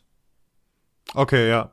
Ähm, und äh, dementsprechend, ja, also das, das war ganz große Kacke und ich glaube, Thomas Gottschalk hat den Vogel noch abgeschossen, dadurch, dass er gesagt hat, dass er sich irgendwann mal vor vielen Jahren bei einer Party in New York mit Blackface als Jimi Hendrix verkleidet hat und sich zwischen diesen weißen Bankern äh, erst mal richtig vorstellen konnte, wie es ist, ein Schwarzer unter ganz vielen weißen Leuten zu sein.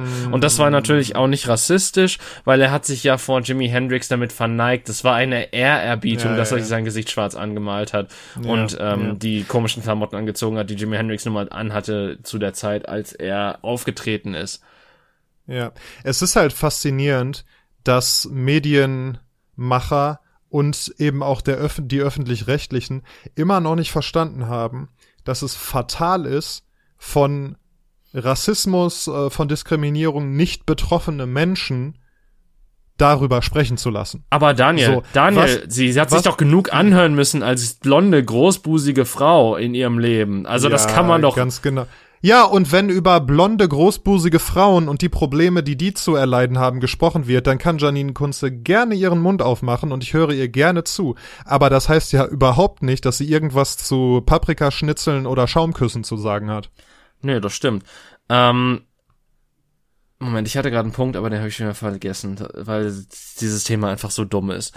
Ähm, genau, pass auf, äh, nämlich, ich, ich finde, man abseits dessen, äh, dass man solche Leute einlädt, finde ich tatsächlich viel kritischer sollte man betrachten, dass es diese Diskussionen gibt. Ich erinnere mich da auch noch an eine Diskussion, ich glaube, das war beim Maischberger oder irgendeiner dieser anderen Frauen, also jetzt mal ohne Scheiß.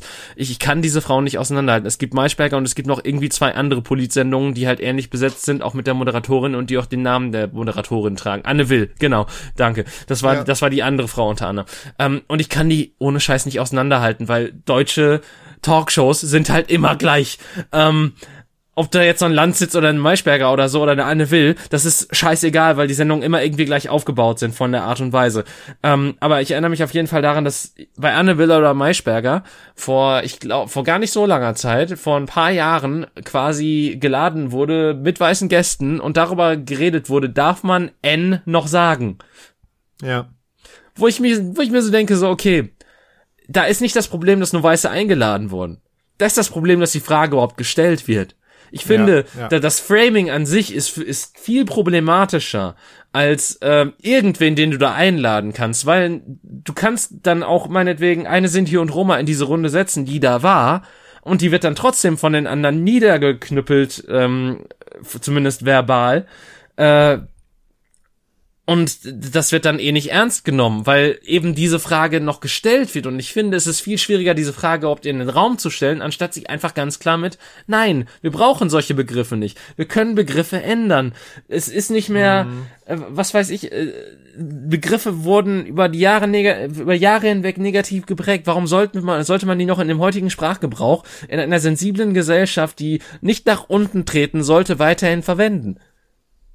Und das Problem ist ja auch, dass die Leute einfach nicht verstehen, also dass viele sich dann denken, ja, ist doch jetzt nicht so schlimm, wenn ich, wenn ich das jetzt äh, N-Kuss oder, oder Z-Schnitzel nenne, ähm, weil ich meine das ja nicht so. Aber das, was die Leute halt nicht verstehen, ist, dass Sprache halt ganz stark Denken prägt und dass das, was ich höre und was Leute sagen, ganz, also ne, wenn wenn ich das sage und ich meine das nicht so, dann hören aber andere Leute mich das trotzdem sagen und denken, dieser Begriff ist okay und checken nicht mit was für mit was mit was für Sachen dieser Begriff konnotiert ist und so weiter und dass sich dann eben natürlich erstens Leute dadurch diskriminiert fühlen und dass zweitens aber diese Diskriminierung dadurch weitergeführt wird, wenn, wenn nicht sogar wieder halt von vorne beginnt und irgendwann das Niveau erreicht von der Zeit, als man diese Worte eben sagen durfte. Ja, und ähm, auch wenn ich das vor Jahren, also ich, ich bin ja auch gereift über die Jahre und habe auch mehr verstanden und sonstiges. Und mittlerweile verstehe ich auch, dass man ähm, Kindern dann auch das nicht mehr vorsetzen möchte und dann auch natürlich Literatur ändert, weil natürlich ist es mittlerweile ein Unding, wenn Kinder in Pippi Langstrumpf lesen, dass ihr Vater ein Endkönig ist. ja, ja, auf jeden Fall. Ich finde mittlerweile sogar schon, ähm, mich nervt's sehr, wenn über ähm, Ureinwohner, also äh, also Native Americans, als Indianer gesprochen wird, weil das ist schon schon kommt von der Diskriminierung auch schon sehr daran, wenn man bedenkt, was da für eine Geschichte der des Völkermordes hintersteht. Ja, ähm, und jetzt möchte ich an dieser Stelle nochmal alle dazu aufrufen, ein bisschen pur zu hören. Stimmt. Ja. ja, ja. Ah, Nee, ich hab's nämlich letztens auch noch mal irgendwo gehört. Ich glaube, es war, ich hab, genau, ich habe, ähm, was ist was geguckt, also da, das gibt's ja auch bei äh, im äh, Internet, kann man das gucken als ähm, als Doku-Reihe quasi so verfilmt, die Was ist was Bücher verfilmt. Und natürlich ist das schon eine Weile her, aber da wurde eben auch ganz natürlich davon gesprochen, dass also es ging um irgendwelche Eidechsen oder so, dass die Indianer äh, Fallgiftfrösche benutzen und um irgendeine bla ihre Pfeile zu vergiften und so Aber- weiter. Und da fängt ja das waren die Inkas, weil Fallgiftfrösche kommen nur in Südamerika vor. Kurz um das, oder Ja. Azteken oder wer auch immer von denen, auf jeden Fall. Eins, eins der Urvölker da auf jeden Fall. Ja, das mag sein, aber die haben, äh, die haben das Wort Indianer benutzt. Siehst du, da haben sie dann sogar, das wussten die wahrscheinlich, das Wort Indianer pauschal verwendet für Ureinwohner oder für altes Volk. Nicht nur, was schlimm genug wäre für amerikanische Ureinwohner, sondern insgesamt sind einfach alle, alle vorzivilisatorischen Völker oder, oder alten Zivilisationen, äh, vorindustrialisierten Zivilisationen. Einfach alles Indianer, klar. Und mit allem, was, was damit zusammenhängt. Und dass man, wenn man die loswerden will, weil die das Land, weil denen das Land gehört, was man gerne hätte, dann steckt man die einfach mit irgendwelchen Krankheiten an und schlachtet die ab.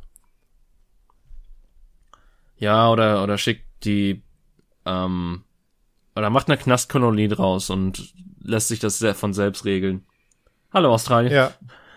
Boah, wir Menschen sind schon ein ekelhaftes Pack, ey, muss man schon sagen. Ich habe ähm, Sapiens gelesen, dieses ne, dieses Buch, was die was die Menschheitsgeschichte so ein bisschen runterbricht. Und da hat er eben beschrieben, dass schon vor 70.000 Jahren einfach Menschen äh, ver verschiedene äh, verschiedene Sapiens äh, verschiedene Homo einfach Völkermorde aneinander begangen haben so weil die äh, weil die das Territorium wollten oder was und wir haben nicht viel gelernt in den letzten 70.000 Jahren Es wurde zivilisierter von der Art und Weise her. Jetzt schickst du halt Drohnen hin anstatt Menschen. Ja, genau. Jetzt äh, findet man da irgendwelche Ausreden für und sagt, das sind Terroristen oder so. Aber die, äh, das Ergebnis und die Motivation sind immer noch genau dieselben. Ja. Oh Gott.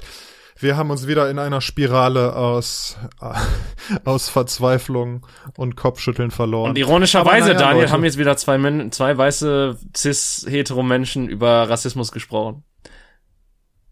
Äh, ich, nee, wir haben nicht über Rassismus gesprochen, sondern darüber, wie man über Rassismus sprechen sollte. Vielleicht ist das. Vielleicht äh, ist das, aber nicht. auch nicht unbedingt. So, Also, ja, weiß ich nicht.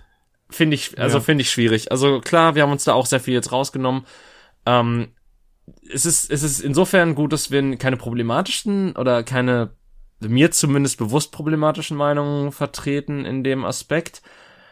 Aber es ist halt dennoch, finde ich, eher eine Konversation, die äh, zumindest ähm, von von den äh, von von den Betroffenen her äh, aus ausgehen sollte beziehungsweise wo die wo Mm. Betroffene eher berichten sollten als das andere von außen äh, darauf blickend äh, Ja. ihre eigenen Schlussfolgerungen ziehen. Ja, das ist so ein, das ist so ein vielstufiges Problem. Das ist so ultra komplex, weil natürlich ist es auf den ersten Blick voll positiv und voll wichtig, dass wir darüber reden, dass wir uns dessen bewusst sind, dass wir uns Gedanken darüber machen, was man, was man eben vermeiden sollte, um Menschen nicht zu diskriminieren und so weiter. Aber natürlich hast du im nächsten Schritt auch recht, dass es dann aber immer noch so ein bisschen von oben herab ist und dass es, dass solche, ähm, solche Gedanken dass, das, dass solche Gedanken und solche Gespräche das Privileg der Betroffenen sein sollten. Das finde ich super spannend. Ich hatte letztens ein, ein ähnliches Ding, als nämlich, ähm, also hat nichts mit Rassismus zu tun oder so, aber auch so ein super vielschichtiges Problem. Nämlich habe ich mit, äh, mit Leuten über Instagram gesprochen, dass es da, ähm, da gibt es ja, also vor allem Frauen, soweit ich das wahrnehme, die zum Beispiel ähm, so Body Positivity mäßig Bilder von sich zeigen, wo sie nicht posen, wo sie vielleicht unvorteilhaft aussehen, wo man eine Speckrolle sieht oder sowas, ne? Ja. Und da würde man ja auch im ersten Moment denken, okay, das ist cool, dass die, dass die halt so darauf aufmerksam machen, dass das normal ist, dass man sich nicht für seinen Körper schämen muss und dass man, dass man sich selber lieben sollte, egal wie man aussieht und so weiter. Cool. Aber dann haben mir die Leute eben, mit denen ich gesprochen habe, gesagt, dass sie es selber schon problematisch finden, weil sie zum Beispiel, also das, das war so ungefähres Zitat, ähm, auch wenn ich den Bauch einziehe und mich irgendwie perfekt belichte und so weiter, habe ich immer noch Speckrollen. So, also ne, so eine Person, äh, die die eigentlich schlank ist und die dann, die dann, äh, wenn sie sich besonders schlecht äh, positioniert, dann vielleicht eine Speckrolle hat. Dadurch fühlen sich die anderen, die dieses Privileg nicht haben, sich ähm, auch weiß ich nicht, äh, sch schlank fotografieren zu können, fühlen sich dadurch dann auch wieder angegriffen oder, oder verletzt oder so. Wobei ich das schwierig finde, weil Body Positivity ist so vielschichtig und sonstiges und natürlich sind alle Körper valide. Ähm, und, und gleichermaßen, natürlich gibt's Menschen, die sich perfekt ablichten und sonst was und das natürlich dann auch äh, gut funktioniert. Ähm, ich find's aber schwierig, da jetzt äh, von oben herab zu sehen, weil natürlich auch die Menschen, die sich perfekt ablichten lassen, mit ihren ihr eigenes Päckchen vermutlich zu tragen haben und Body Positivity so ein Ja. äh, subjektives Erleben ist. Also du kannst ja wirklich, was weiß ich, für, für andere die schönste Person der Welt sein und einfach nur für dich selbst in den Spiegel blicken und sagen, ich bin hässlich und scheiße und fett und sonstiges. Was, ähm, Ja, ja, das ist nochmal anders als Rassismus, weil wir sind einfach, es sei denn, wir reisen nach Afrika oder so, sind wir einfach nicht von Rassismus betroffen. Punkt. Aber jeder kann von einem, äh, von Body Dysmorphia, von einem schlechten äh, eigenen Körper, von einer schlechten eigenen Körperwahrnehmung betroffen sein. Ich würde die Aussage mit Afrika zurückziehen. Das ist, das ist so, das ist so ein schwieriges Ding, Daniel. Also da, da, da das, das will ich jetzt zum Ende nicht noch reinstechen. Ähm, Ich wollte ja nur sagen, irgendwo, wo wir offensichtlich als Fremde auffallen. Sag doch bitte, was weiß ich, vielleicht Asien oder so, oder in, in ein ostasiatisches Land.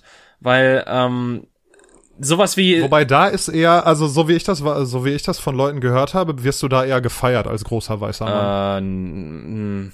Äh, Also, Also Indien, Bangladesch, China und so ich weiter. sagte also Leute, die ich ostasiatisch, halt- ne? Also ich, ich rede jetzt zum Beispiel so, von Japan, ja. die ja auch eine sehr, also die ähm, gesellschaftlich sehr xenophob sein können. Und da, Okay, vor, über, über Japan weiß ich nichts. Da habe ich mit, mit niemandem äh, Okay. ähm, bisher sprechen können. aber äh, ja, da, da bist du tatsächlich selbst als äh, Weißer bist du dann so ziemlich erstmal der Fremde und äh, ein Fremdkörper Ja. und sonstiges. Und ich habe auch schon Geschichten gehört, wo äh, quasi einer, der zur Hälfte ähm, oder deren deren Mutter oder äh, von von dem die Mutter oder der Vater irgendwie au, äh, ausländisch war oder halt aus England oder so kam, dass die mit dem dann kein Japanisch geredet haben, sondern nur Englisch, um den dem halt die Und Fremdartig der, der war aber halber, ja, der war halb ja, Asiate, ja, Äh, halb Japaner, ja genau. Und. Okay, krass. ähm, ja, das äh, natürlich ist das jetzt auch nur sehr ähm, stichprobenartig und sehr äh, ein Einzelfall jetzt gerade, aber Es sind bedauerliche Einzelfälle, David. aber so beim so von dem, was ich vom breiten Spektrum gehört habe von Japan, ist es da wohl auch nicht so. Also du bekommst davon nichts mit, weil das ist dann mehr so das Messer in den Rücken. Die äh, der Kassierer vor dir redet dann so mit der Frau, die ja gerade abkassiert darüber, was du für eine dumme Langnase bist oder so. Ähm, aber Oh Gott, äh, ja, das die wirken, die, die werden dir auch nicht irgendwie, die wollen, der werden dir ein schlechtes antun, zumindest offen. Aber das hat dann, glaube ich, auch viel mit der Gesellschaftsform und sowas zu tun, dass generell die halt ein sehr Mhm. höfliches Volk sind und dann selbst ähm, den Rassismus Höflich sehr, rassistisch ja. sind. ähm, ja, geil. ja gut. Boah, ich habe unglaublichen Bock, David, mir jetzt eine Pizza zu bestellen. Wir haben viel zu viel über, über Fastfood und Lieferessen und so gesprochen. Ey. Ja, ich glaube auch. Ich werde jetzt gleich einfach das Essen vom Vortag aus dem Kühlschrank essen. Schön Nudeln mit, Das, äh, das hat, wie heißt, äh, mit Champignonsauce. geil. Boah, das hatte ich heute Mittag, also Nudeln von gestern, das war, äh, Essen von gestern. Das war richtig geil. Dann würde ich doch sagen, entlasse ich dich mal in dein Abendessen und kämpfe mit mir, ob ich mir tatsächlich gönne, mir eine Pizza zu bestellen. Und wünsche der Welt da draußen weniger Rassismus und, und mehr Toleranz und Liebe und vor allem weniger fucking Corona, Leute. Ich finde, so langsam sind wir durch mit der Sind wir Nummer. nicht, ist mutiert. Und in diesem Sinne eine wunderbare Woche. Tschüssi. Tschüss. Das ist richtig schlimm.